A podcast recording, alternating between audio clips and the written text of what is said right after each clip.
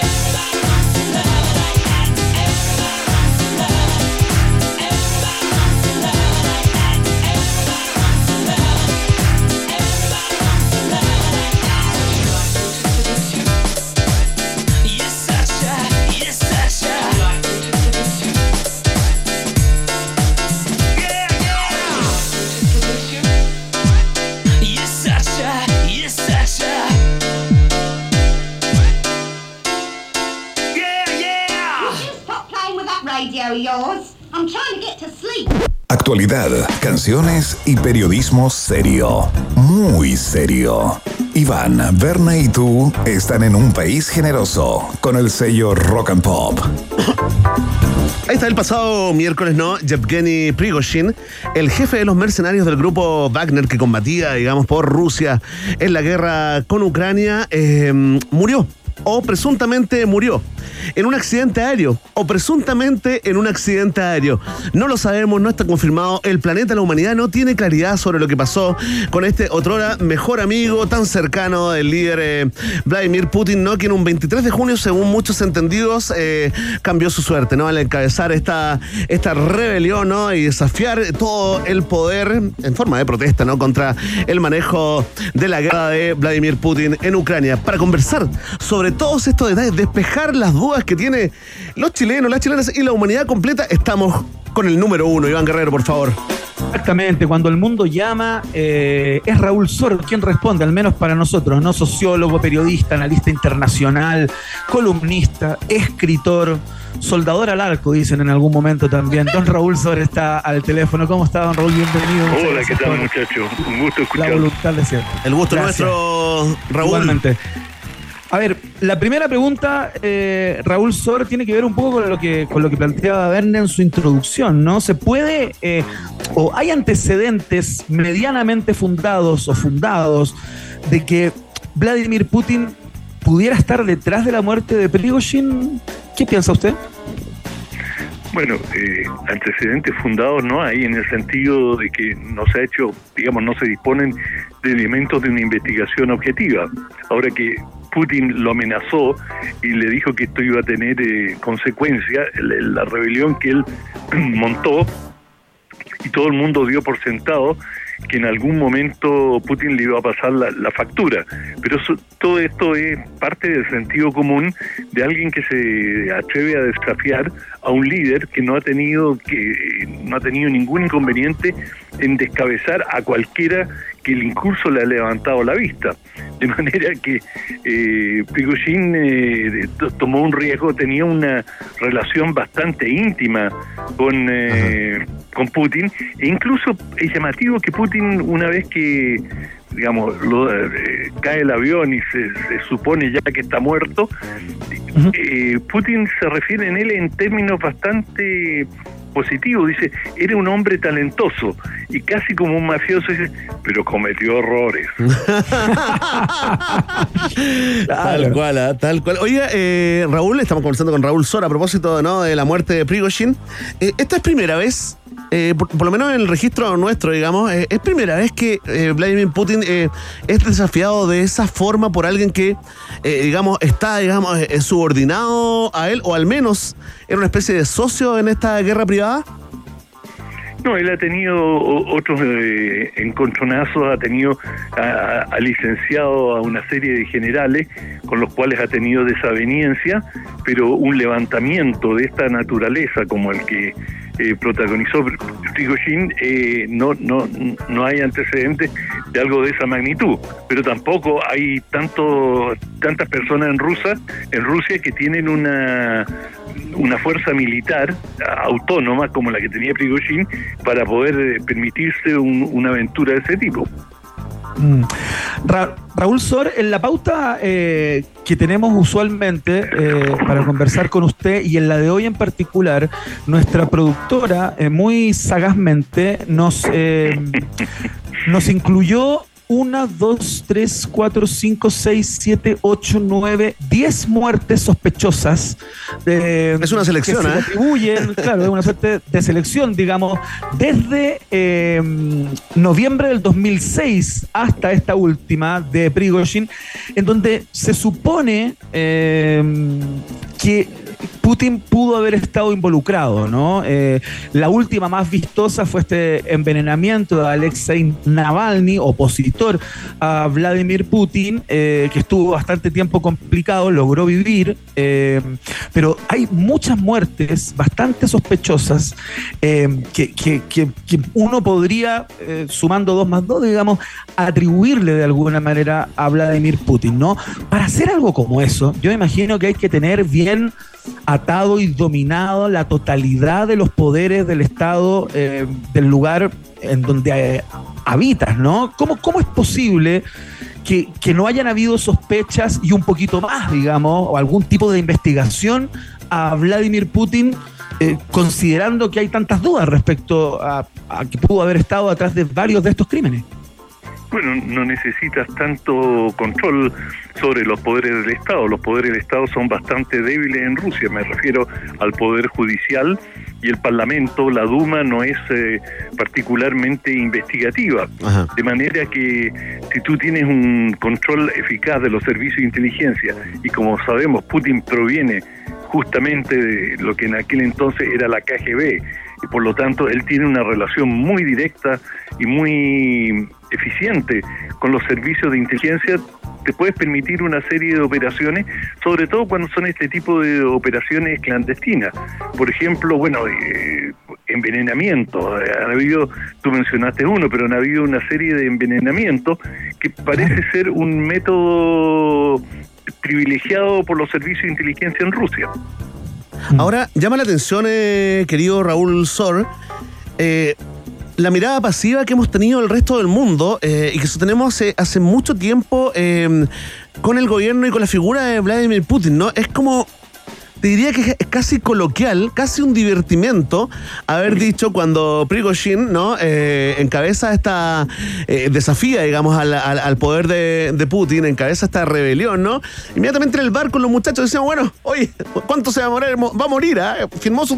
Y se murió, pues. Y se murió en un accidente. Entonces, pero el resto queda como todo, digamos, eh, eh, eh, envuelto en esta, en esta pasividad, ¿no? En esta mirada eh, del resto del mundo que dice, bueno, algo así, te lo, te lo pongo en mis palabras, Raúl, ¿no? Como, bueno, Putin es así. Rusia es así y resulta que suman y suman eh, los posibles atentados contra opositores. No sé qué opinas de eso, Raúl. Opino que es así con todos los dictadores. Eh, fue el caso en Chile, fue el caso en Argentina, en Brasil, allí donde hay dictadores eh, eh, ejercen su voluntad y mu- muchas veces asesinan a opositores, eh, a veces lo ocultan, otras veces se jactan, pero esa es la naturaleza de un sistema dictatorial que hace su voluntad y no, no hay límite, no, como te decía antes, no hay poderes independientes como el Poder Judicial que podría seguir la pista. Es decir, tú te puedes imaginar que hubiera una investigación independiente en Rusia y surgieran sospechas de que en algún momento y que pudieran tener acceso al servicio de inteligencia y de allí ver quién le dio la orden y cómo fue, absolutamente no. Y eso es lo que les da esa impunidad y esa arrogancia a los dictadores que muchas veces es justamente eso lo que los lleva al final. Eh, digamos, el asesinato de Orlando Letelier en Washington marcó un antes y un después en la, re- la relación de Chile con Estados Unidos. Y uno no se puede imaginar una operación más torpe, más eh, inconveniente para los intereses del propio régimen de ir a cometer ese asesinato en Washington. Bueno, pero tú ves qué ocurre y bueno, Putin no es distinto a otros dictadores.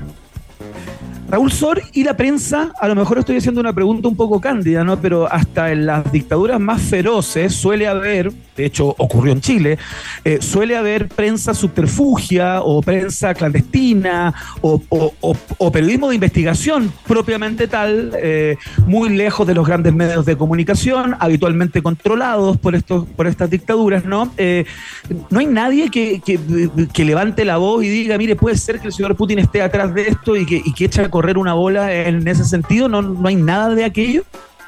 Estoy seguro, no, no, no tengo evidencia, pero eh, bueno, el, el último, en este momento no recuerdo el nombre, pero uno de los últimos eh, premios Nobel eh, fue justamente a una luchadora por los derechos humanos fi- filipina y a un periodista, a un director de medio ruso. Ruso, sí. Exacto, y bueno, por- por- con eso te quiero decir de que sí, y por eso le dieron el Nobel, eh, eh, pero el Nobel de la Paz, ¿no? Eh, El punto es que eh, sí, en, en Rusia circulan pero millones de rumores, eh, millones de informaciones y hay eh, prensa clandestina que va de mano en mano. Eso sí, pero es, eh, digamos, finalmente, si tú tienes que tener evidencia eh, concreta y poder realizar una investigación eh, y tener, eh, eh, digamos, poder presentarte a un tribunal y, y decir, yo puedo afirmar con certeza que el quien dio la orden y quien, quien ejecutó este crimen y cómo fue, em, es prácticamente imposible y es a riesgo de tu vida. Y aún si lo descubres, es decir, eh, lo vas a poder eh, circular en, un, en círculos bastante estrechos. De manera que a estas alturas, después de dos décadas de putinismo, eh, hay una cierta resignación y se la gente dice, bueno, sí, fue así e incluso lo que tú de- decías en, en la pregunta, es decir, ¿qué le pasó a Prigozhin que, que- que hizo ese desafío? ¿Qué tenía en la cabeza? Es decir, es una lógica inversa. Ya no es por qué Putin lo asesina, así que, pero es que Prigozhin se lo buscó, estaba pidiendo grito. Sí, pues. Bueno, de hecho fue la, fue la misma BBC la que, la que publicó hace algunos días, ¿no? Este reportaje con un compendio de todas las muertes sospechosas asociadas, ¿no? A, al gobierno de, a la dictadura de, de- de Putin. Mira, nos estábamos acordando, Raúl Iván, de Dmitry Muratov, el director del periódico Novaya Gazeta. Muratov, exactamente. Sí, quien fue de hecho, de hecho la misma academia dijo que básicamente parte de esto tiene que ver con su lucha, ¿no? Eh, muy crítico, digamos, de- del gobierno de, de Putin, pero también una forma de protegerlo, de protegerlo de Putin con este Nobel de la Paz. Eh, querido Raúl, ¿qué pasa post Wagner con Rusia y la guerra en Ucrania. ¿Cuáles son las proyecciones que están haciendo los analistas como tú, digamos, eh, en términos de plazos de esta guerra y o esto que de tanto en tanto vemos en, eh, en la prensa? Hay que ver bien también quién te cuenta la historia, ¿no? Como, como estos avances eh, de las fuerzas ucranianas contra los rusos. ¿Cómo está eso? ¿Cómo está actualmente, digamos, esa guerra y qué, qué se proyecta, Raúl? Mira, eh, a propósito, partiendo por Wagner, que es este grupo mercenario, es un grupo básicamente eh, completamente financiado por el Estado ruso. Eh, ha- han tenido ahora algunas ramificaciones en África y han, eh, digamos, tienen algunos emprendimientos en minería y, y otros negocios, pero básicamente es un, eh, un- un tentáculo del Estado ruso, de la misma manera que las empresas eh, militares privadas de Estados Unidos eh, que contratan a latinoamericanos y eh, soldados retirados de muchos lugares del mundo y muchos estadounidenses. Bueno, Blackwater era la- una de las principales de estas empresas privadas estadounidenses y que hacen muchas veces el trabajo sucio que les resulta difícil a, a las Fuerzas Armadas y que el Estado no quiere comprometerse. Por ejemplo, Estados Unidos en... eh, en Afganistán tenía un- una empresa privada que le recolectaba inteligencia, que es un eufemismo para decir que torturaban a los prisioneros, le sacaban información y se la entregaban, digamos, a las fuerzas regulares. Eh, y, bueno, y con eso, digamos, te, te librabas de cualquier acusación a, a nivel de, con- eh, de Congreso o investigación y decías, bueno, güey, estas empresas privadas se, se van de mano, nosotros no las controlamos al 100% y finalmente son privadas y si quieren enjuiciarlo, entiéndanse con ellos. Nosotros solamente les compramos la información. Bueno, eh, es exactamente lo mismo, es un espejo, nada que eh, operan a un nivel de... eh, de mayor a mayor escala que algunas de las empresas norteamericanas, pero Blackwater eh, en algún momento tuvo un, un rol muy importante.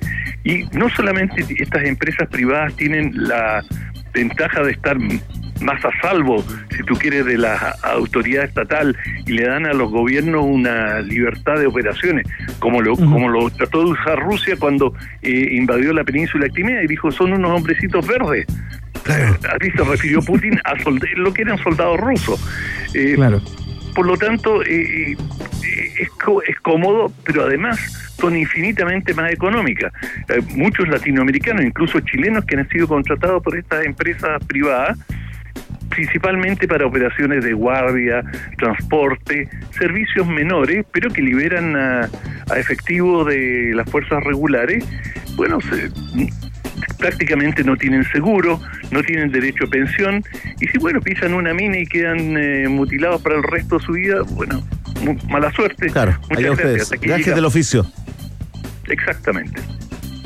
Raúl Sor, señoras y señores, a esta hora de la tarde, eh, analizando de alguna manera estas muertes sospechosas a propósito de la de Prigozhin en un accidente aéreo eh, a mediados de la semana pasada, eh, que claro, que hacen pensar que Putin podría estar detrás de muchas de estas de estos asesinatos toda vez que también tienen eh, cierta lógica, son básicamente envenenamientos gente que muere en, vuelo, ¿no? O que cae de aviones y cosas así, bastante, bastante rimbombantes. Bueno, eh, no se puede comprobar nada, eh, no tengo ninguna certeza, pero tampoco dudas, podría ser como la conclusión de esta conversación con el sociólogo, periodista, columnista, escritor Raúl Sora, analista internacional, por supuesto, que siempre acude a nuestro llamado. Muchas gracias por la voluntad, Raúl, y por el, y por el placer de conversar siempre.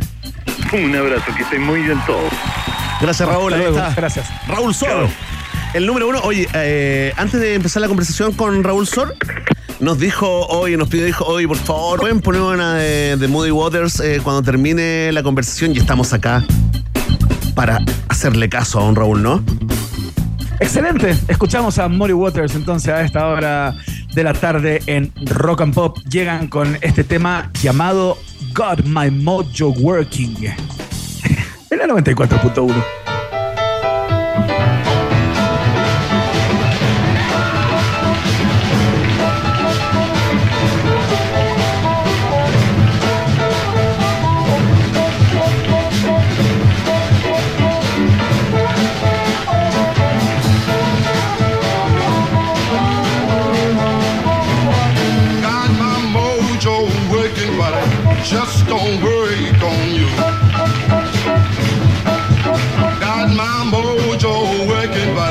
just don't work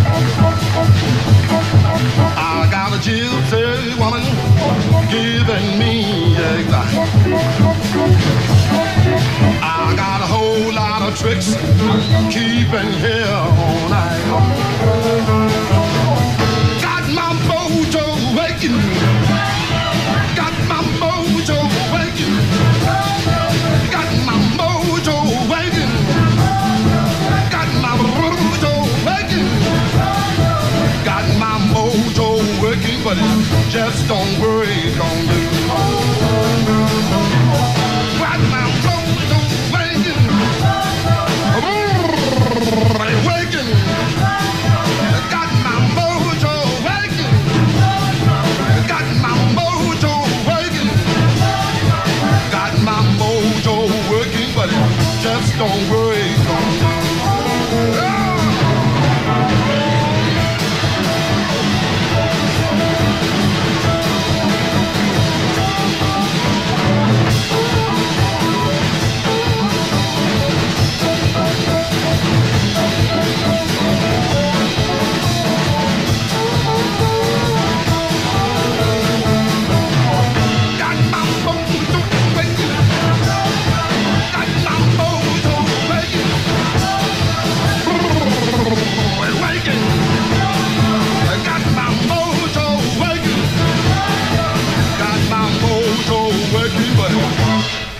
just don't wake on you.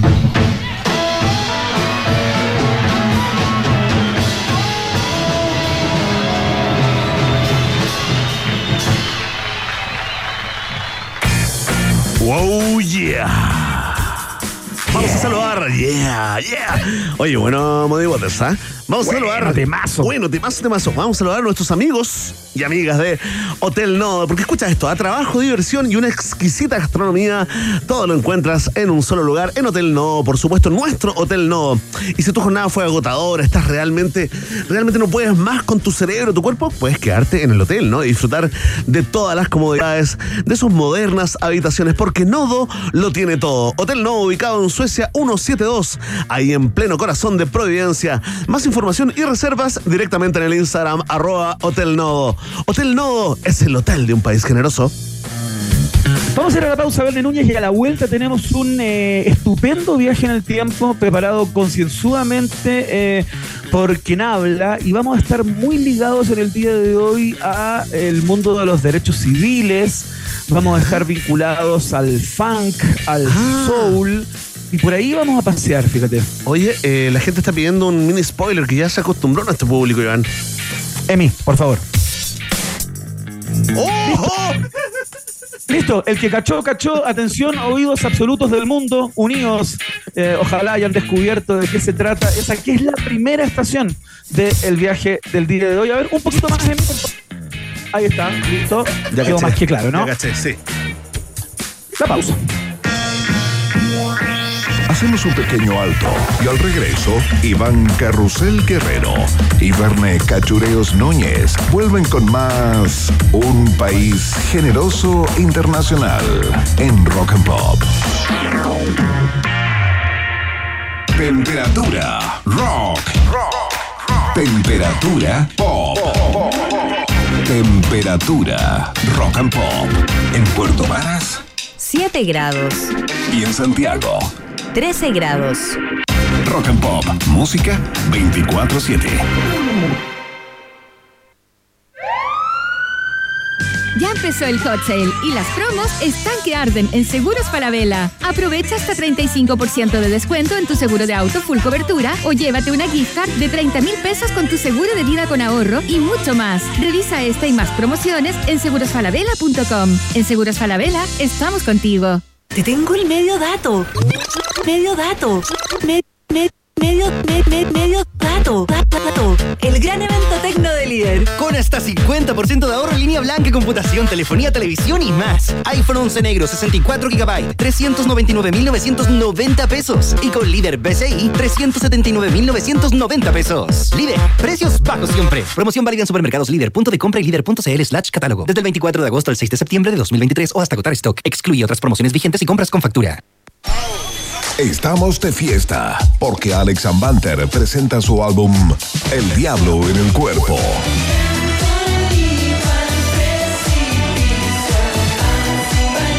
Gana entradas en rockandpop.cl y acompáñanos a bailar este 1 y 2 de septiembre en Teatro Caupolicán. Si quieres asegurar tu entrada, entonces ingresa a puntoticket.com. Rock and Pop, radio oficial de Alex Ambanter.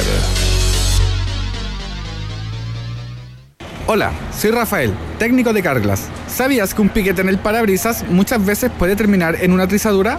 Mi cliente pasó por un bache y ¡crack! se trizó. En Carglass, un piquete lo podemos reparar sin tener que cambiar el parabrisas, inyectando nuestra resina Carglass. Lo reparamos en 30 minutos, tiene garantía de por vida, pasa la revisión técnica, es mucho más barato que un cambio y podría ser gratis con algunas compañías de seguro. No esperes más, contáctanos ahora en carglass.cl. Carglass repara, Carglass cambia. Alex Banter regresa al Teatro Caupolicán presentando su nuevo disco El Diablo en el Cuerpo, en un show que además tendrá las principales canciones de su carrera, con un espectáculo para todas las edades. Alex Banter, El Diablo en el Cuerpo, viernes 1 y sábado 2 de septiembre. Entradas en punto ticket y en boleterías del teatro. Alex Banter, en Teatro Caupolicán. En Rock and Pop, Iván Acapulco Guerrero y Verne Cachagua Núñez vuelven a colorear la plurinacional bandera de un país generoso internacional en la 94.1. Muy bien, escuchamos a los monos del Ártico a esta hora de la tarde con uno de sus primeros éxitos. Fluorescent Adolescent, son los Arctic Monkeys en la and Pop.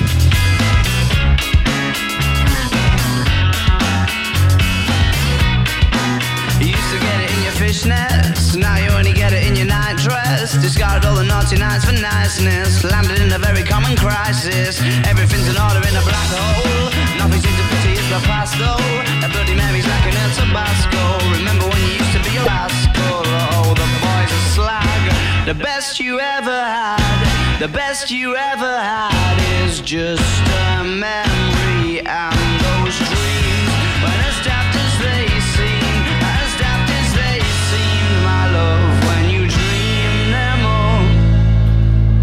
Flicking through a little book of sex tips. Remember when the bars were all electric? And now when she told she's gonna get it, I'm guessing that she'd rather just forget it. Clinging to not getting sentimental. Said she wasn't going, but she went still. Like a gentleman to be gentle. Was it a Mechadabra or a betting pencil? Oh, the boys are slag. The best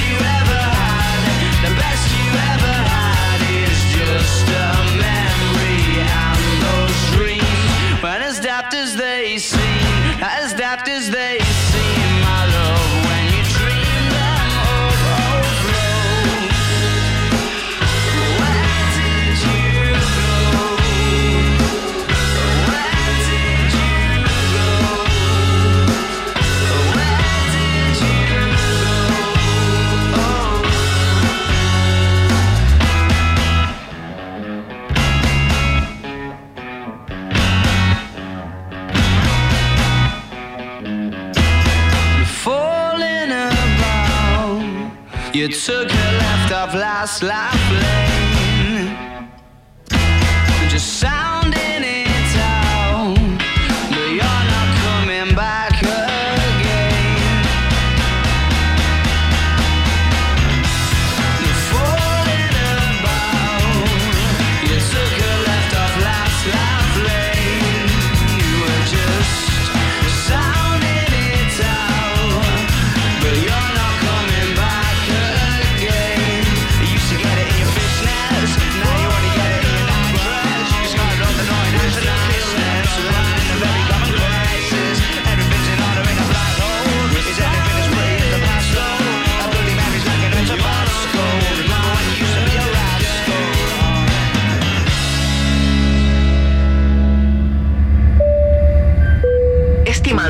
Pasajeros, pónganse cómodos y prepárense para el despegue.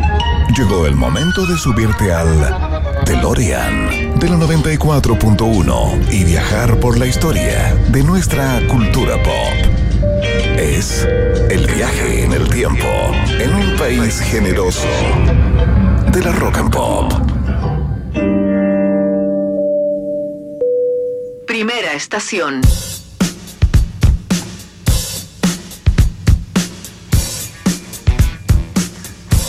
Muy bien, rockeros del mundo. Atención, iniciamos el viaje en el tiempo en la 94.1 con este temazo.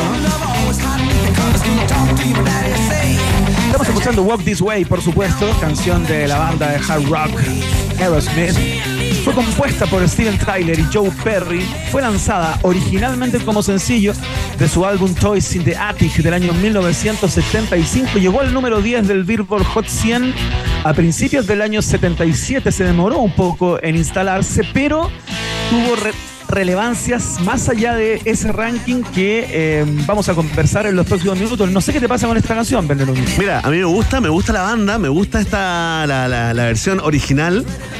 Pero la verdad te tengo que decir que todo mi corazón, mi mente, mi cuerpo está con lo que ocurrió, si no me equivoco, 12 años después. Exactamente, antes de escuchar eso, eh, te quiero contar cómo eh, Steven Tyler relató en una entrevista en el año 2013 que surgió esta canción, ¿no? El tipo dice muy suelto de cuerpo que esta canción fue compuesta mientras él y Joe Perry esperaban por su dosis de cocaína. Sí, están esperando ¿no? al dealer. Exactamente, estaban esperando al dealer, estaban esperando a que llegue nuestra dosis, dice, esto es un, un entrecomillado. Joe estaba en el escenario, yo lo alcancé y empecé a tocar con él, ya luego que había llegado la mercancía. ¿Quién diría que esa sesión se convertiría en algo más grande? Dice Steven Tyler. Ahora, oye, tuvieron mucha suerte, ¿ah? independiente de que de la, historia, digamos, y el, y el rol ahí de la, de la droga eh, en esta composición, pero tuvieron mucha suerte porque si tú, tú recuerdas, eh, finalmente la banda comenzó a, a decaer progresivamente después del lanzamiento de, de este disco del siguiente, ya no eran un hitazo, ya no eran sexys, y la verdad, la verdad, cuando viene ese genio productor que dice, oye, rompamos el muro entre el hip hop y el rock, hagamos una nueva versión de esto y sobre todo cuando acepta la banda de hip hop, yo creo que cambia la historia, no solamente de la música, de la música, sino que específicamente la historia de Aerosmith, que tiene un segundo aire que vino de un lugar totalmente impensado, ¿no? Absolutamente, Bene Núñez, y cuando hablas de romper el muro, literalmente eh, se rompe el muro, porque en el videoclip justamente lo que ocurre con la gente de Ram DMC que está en un lado del cuadro y la gente de Aerosmith que está en el otro lado del cuadro, es que se rompe un muro, eh, li- literalmente, ¿no? Esto pasó en el año 86. Y aquí lo escuchamos, ¿ah? En el viaje, en el tiempo, ¿cómo suena esto?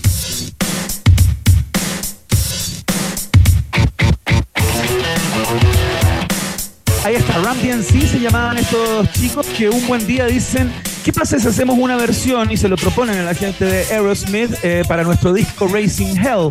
Y el sencillo se convirtió no tan solo en un tremendo éxito para Run DMC, sino que como Ver Núñez bien planteaba, sirvió para levantar la alicaída carrera de los rockeros eh, que venía eh, muy muy en baja a propósito fundamentalmente de los problemas de consumo de drogas al interior de la banda y eh, las peleas internas probablemente a propósito de lo de lo de lo de lo mismo, ¿no? Y lo más importante es que ayudó también, según los entendidos, Verne Núñez, a popularizar el rap entre Claro los sí. seguidores del rock. Eran como dos escuelas que no se encontraban, que no tenían por dónde eh, tejer puentes, digamos, y fue eh, este tema uno de los que de alguna manera permitió ese cruce y que esta nueva tendencia en ese momento llamada rap eh, se, se vinculara un poquito con el mundo con el mundo del rock, ¿no? Así que es una es una versión tremendamente importante esta del año 1986. Tremendo. Se ganó su estación en el viaje en el tiempo, ¿ah? Ahí está. Por, por supuesto, se la ganó y de hecho es la primera estación del viaje en el tiempo. Eh, la segunda eh, está en el número 2, pero no por eso es menos importante. mira. Próxima estación. I have a dream that one day this nation will rise up and live out the true meaning of its creed. We hold these truths to be self evident that all men are created equal. Esa voz que ustedes escuchan es la del reverendo Martin Luther King, que en el año 1963 se paró en Washington ante 200.000 eh, personas que lo escuchaban, eh, justo debajo del monumento a Abraham Lincoln, y eh, se despachó este discurso que se conoce de manera, digamos, coloquial como el discurso del yo tengo un sueño, ¿no? Del I have a dream. eh, que es el discurso más famoso de Martin Luther King y según los estudiosos de la re- retórica y de los analistas de discurso, es eh, el discurso más importante y más sorprendente eh, del siglo XX, al Ah, mira. menos en Norteamérica, ¿no? A propósito de los elementos que utiliza Martin Luther King para ir vinculando cosas y mantener la atención de, en ese entonces, un país prácticamente completo que se enteró a través de los medios de comunicación de esta, este deseo de Martin Luther King y esta invitación a, eh, a terminar con las diferencias entre las personas afroamericanas y los blancos. Eh, un discurso clásico, Vende Núñez. Tremendo, han pasado 60 años, eh, Iván, con Tertulio, y yo también puedo decir que también tengo un sueño gigante, que no se me pasa, porque es lunes. Bueno, sí, eso, eso. Bueno, es un discurso que se puede utilizar en cualquier momento, ¿no? No, Eh, claro. Está, está tremendamente vigente, no pierde vigencia. Yo tengo un sueño, día lunes, hashtag. el, el discurso de Martin Luther King que, mm, que tiene, si quieres puedes poner la canción mí porque se han hecho muchas canciones en honor a Martin Luther King, pero sin duda esta eh, del disco Joshua Tree, que luego está en Rutland también, de los irlandeses de YouTube, es, la- es una de las más conocidas, ¿no? Pride in the Name of Love. que está dedicada al líder de los derechos Oye, civiles norteamericanos, sí. Tengo una pregunta, eh, a lo mejor genera un momento Mauricio Bustamante o tal vez no, pero este tipo de discursos que son tan reproducidos en la historia, llevamos, llevamos 60 años escuchando el registro del discurso de Martin, eh, Luther King en lugares como Chile, que poco claro. tienen que ver, digamos, con eh, Gringolandia, por lo menos eh, eh, en ese aspecto, ¿no? En, es- en esa lucha. Esto, digamos, es- está afecto a derechos de autor. Esta- cada reproducción le llegan unos centavos de dólar a la familia del, del reverendo. Es una buena pregunta, Belén Núñez, porque efectivamente hay una polémica por los derechos de autor de este discurso. Eh, a propósito de que el discurso de, de King fue transmitido a una audiencia importantísima, ¿no? De radio y televisión, estaban todos ahí. Existe una controversia eh, que es, es tremendamente técnica, ¿no? Que tiene que ver con el alcance del discurso y si Martin Luther King inscribió los derechos de autor de este, de este, de este discurso, ¿no? Eh, entiendo que en su oportunidad Luther King no lo hizo, no inscribió los Claro, derechos. o sea, de- nadie lo hacía, yo creo, no, no se pensaba en eso. Nadie lo hacía porque tampoco se sabía la yo? trascendencia que Claro. iba a tener, ¿no? Él tampoco sabía que lo que estaba haciendo iba a ser como el discurso por excelencia, ¿no? Eh, pero, pero sabes tú que el discurso, eh, bajo las leyes aplicables en el día de, de- de hoy, permanece bajo protección de derechos de autor hasta 70 años después de la muerte de Martin Luther King, que ya murió, por cierto, pero hasta el año 2038 hay derechos sobre Perfecto. este discurso. Perfecto, perfecto. Ay, oye, bien, ¿ah? Muy bien, ¿ah? Ahí quedaste. Mauricio Bustamante Interior. Le- me hablo de mí mismo. Oye, pero sí, es bien increíble que un discurso como este, reproducidísimo, tenga derechos de autor en el día de hoy. Yo no sé, la verdad, cómo opera el pago de esos derechos y todo aquello, pero lo cierto es que hasta el año 2038 eh, no se puede reproducir así por bolitas de dulce, entiendo, en lugares masivos y todo aquello. Hay que, hay que pagar imagino que la familia de Martin, o a quien Martin haya eh, escogido para, para ello, se queda con los morlacos. A los King. Oye, eh, Iván, y cada vez que nosotros decimos, Sí, señores, civiles y militares. Chile es uno solo. ¿le caerán eh, algo a la familia Elwin? le llega la plata a la Papas Cuñán, me informan por, eh, por, Por interno, por WhatsApp, por WhatsApp. Exactamente. Después de esa pregunta imposible, vamos a la Grande. siguiente estación y seguimos en el tono, ¿ah? Próxima estación.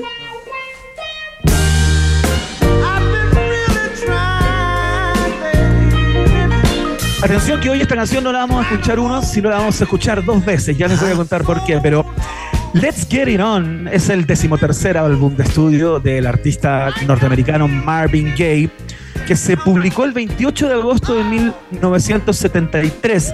Eh, y, te cuento que está un poco conectado con lo que escuchábamos anteriormente, el discurso de, de Martin Lu- Luther King, porque el año 1971, dos años antes eh, de sacar este disco, del cual vamos a hablar en el día de hoy, que es el que nos convoca, eh, Marvin Gaye sacó un disco llamado What's Going On, que, eh, eh, cuyas líricas y cuyo leitmotiv estaba mucho más ligado a la lucha eh, de los derechos civiles en los Estados Unidos. Era más militante. Eh, absolutamente, tenía mucha conexión con lo que estaba pasando y la discriminación hacia los afroamericanos. Eh, pero con este disco, eh, Marvin Gaye da un giro completamente y si hasta el año 71 era el ícono de los derechos civiles, con este disco se convierte en un ícono sexual. Totalmente. De ¿ah? Oye, qué buena canción. Bueno, Marvin Gaye, lo personal, es de, mi, de mis cantantes, de mis músicos favoritos, ¿no? Pero esta canción en especial me parece, digamos, eh, singularmente eh, irrepetible, inigualable. Creo que está todo, desde la primera nota, la voz, la música, todo es tan, tan sexy, todo es tan, digamos, que no te, puede, no te puedes ir a otra parte que no sea un momento íntimo, de amor, de deseo. Absol- absolutamente, de hecho fue lo que hizo Marvin Gaye en este disco, que es reinventar de alguna manera lo que se conocía como música romántica, ¿no? Eh, Let's Get It On ha sido aclamado, eh, como por muchos críticos, como uno de los mejores álbumes de todos los tiempos, ¿no? Eh, de hecho, eh, es un disco que revitalizó también el sonido de Mo- Motown, ¿cachai? De este sello Claro. que estaba ligado al soul, al funk. eh, y al blues eh, desde, desde finales de los 60 eh, y Marvin Gaye fue clave en darle como un segundo aire con, este, con este disco justamente, ¿no? Y, y- y tiene que ver también eh, con algo que estuve investigando en el día de hoy, que Marvin Gaye, al ser hijo de un pastor tremendamente Sí, pues. conservador, Te iba a contar eso. que terminó finalmente en el asesinato por parte de este a su hijo Marvin Gaye, eh, fue muy reprimido sexualmente durante toda su vida, ¿no? Y él tenía una relación tremendamente enferma eh, y algo y algo como eh, eh, Tóxica, totalmente tóxica. Con el tema del sexo, Tal cual, la oye. Iván, ¿te acordaste de, de Marvin Gaye Sr., ¿no? Marvin eh, Pence Gay, que fue el papá de Marvin Gaye, ¿no? Eh, y, em, claro, es un ministro pentecostal gringo muy, muy fanático, Iván. eh, y él- ellos tenían esta relación súper tóxica. De alguna forma, este disco marca la suerte y el destino de Marvin Gaye. A partir de acá comienza el distanciamiento profundo entre ambos. Fíjate que Marvin Gaye Claro. vuelve a la casa, eh, digamos, eh, eh, absolutamente adicto a, a la heroína, a las drogas, está absolutamente en otra. Tiene una discusión y el papá decide liberarlo del demonio a balazos. Claro. Esa es la razón, y bueno, lo vamos a ver, ver pronto, ¿no? En la, en la película biográfica de Marvin Gaye, protagonizada por el hermoso hombre perfecto llamado Lenny Kravitz. Absolutamente, lo vamos a ver, estamos esperando ese registro, por cierto. Eh, pero bueno, el tema es que este es un discazo, no solamente Let's Get It On es una gran canción, sino que cada una eh, es una tremenda obra de arte y muy eh, sexual, todo muy erótico. Es un disco como, como para el encuentro íntimo, ¿no? Prácticamente hecho para, para ese momento y ese instante y llevó a Marvin Gaye a hacer una reflexión tremendamente interesante y sincera sobre su relación con la sexualidad. El mundo lo entendió de la misma forma y desde este disco en más lo transformó en un icono sexual eh, sin lugar a dudas. Con Marvin Gaye nos vamos a la siguiente estación. Próxima estación.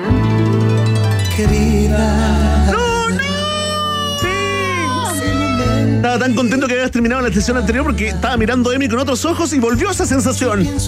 Qué bueno, qué bueno, me alegro tanto. Ámense los unos a los otros. Alberto Aguilera Valadez, más conocido como Juan Gabriel, murió un día como hoy, Verne Núñez. Oh, eh, ¿Qué año? ¿Cuánto tiempo llevamos sin, sin Juanga? 2016, 2016, Verne Núñez No en Santa Mónica, California. ¿Cómo pasa Un día como tiempo, hoy, amigo? 28 de agosto, se informa acerca de la muerte de Juan Gabriel. ¿Te acuerdas la cantidad de especulaciones que hubo a propósito de la muerte eh, de Juan Gabriel? Salió una persona, un representante antiguo, chanta Sí, total, a que no decir que no había muerto. que estaba vivo y todo eso. Y después la, la, la- la- la escoba que quedó después, digamos, con la repartija de la herencia.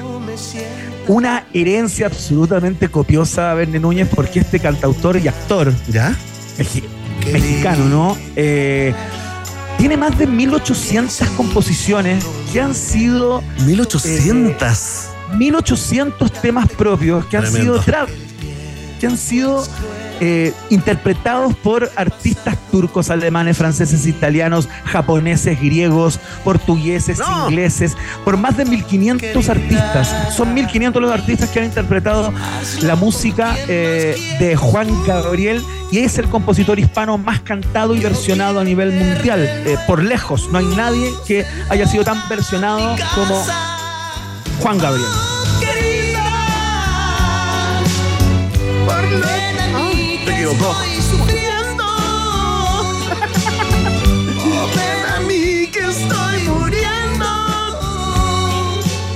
Ahora quiero decir algo, Núñez. Quiero decir algo. Con estos pergaminos que te estoy dando, así, Oye. pero absolutamente como al pasar. Me dejaste loco, lo ¿Por había olvidado. qué- ¿Por qué mierda? Perdón que me enoje, pero estas cosas me dan rabia. ¿Por qué Juan Gabriel fue incluido en el año 2016 de manera póstuma, luego de su muerte, en el pabellón de la fama de los compositores latinos? Yo te digo por qué. Porque era gordo y porque era gay. Pero Verne. Pero sí, po, pero si eso pasa. de un tipo con una obra de más de 1800 composiciones, se ganó absolutamente todos los premios que era posible ganarse. Pero eso pasa, la gordofobia, la, homofobia histórica. En la revista Billboard, la leyenda, la, Latina el año 99. Eh, es un tipo que tiene el récord de haber metido tres discos eh, el mismo año en el número 1, 2 y 3 del Billboard. No hay nadie que haya hecho eso. Es tremendo, ¿ah? es tremendo. Mira, ¿y sabes qué? Lo que te, lo que te digo, eh, hay, una, hay un porcentaje muy en serio, es una especulación mía, por supuesto, Iván, pero ¿sabes qué? Que me acordaste, lo que me abriste.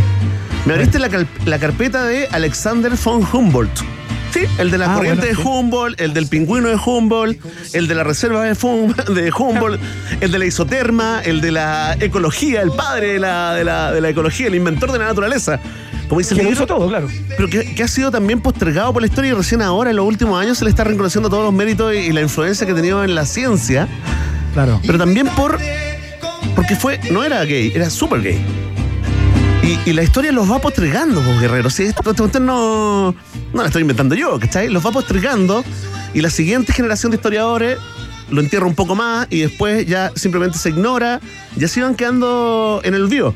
No es, no es el caso de Juan Gabriel, que es un artista totalmente eh, parte de la cultura pop, pero, Ya, pero podría, apurarme, podría apurarme en esta respuesta a decirte que probablemente esos factores influyen Sí. en el retraso en el reconocimiento, ¿no? Claro, no, yo lo encuentro realmente increíble, es un superventa absoluto, tiene récord por todos lados, eh, lo hizo absolutamente todo, no hay nadie que haya eh, logrado la, gloria y los reconocimientos y los premios de este tipo.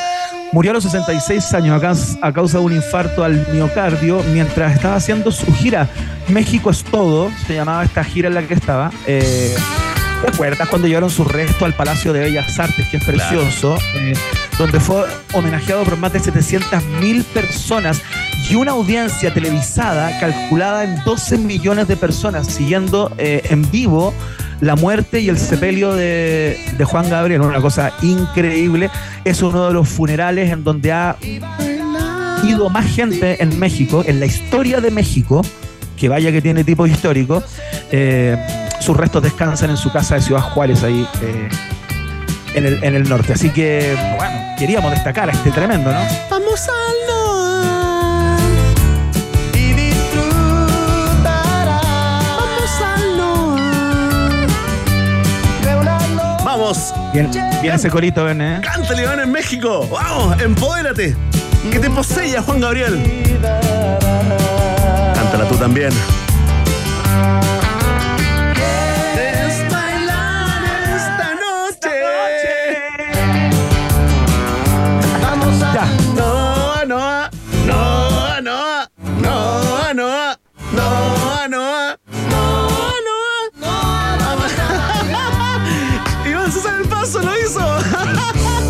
Pero cómo no, todos se saben el Se me paso. había olvidado ese pasito, que increíble. Sale bien con el pelo crespo. Gracias, compadre. Ya, eh, ¿se acuerdan que les, eh, les contaba que íbamos a escuchar Let's Get It On no una, sino dos veces? Eh, está de cumpleaños un crack que también la interpretó alguna vez. Mira. Última estación.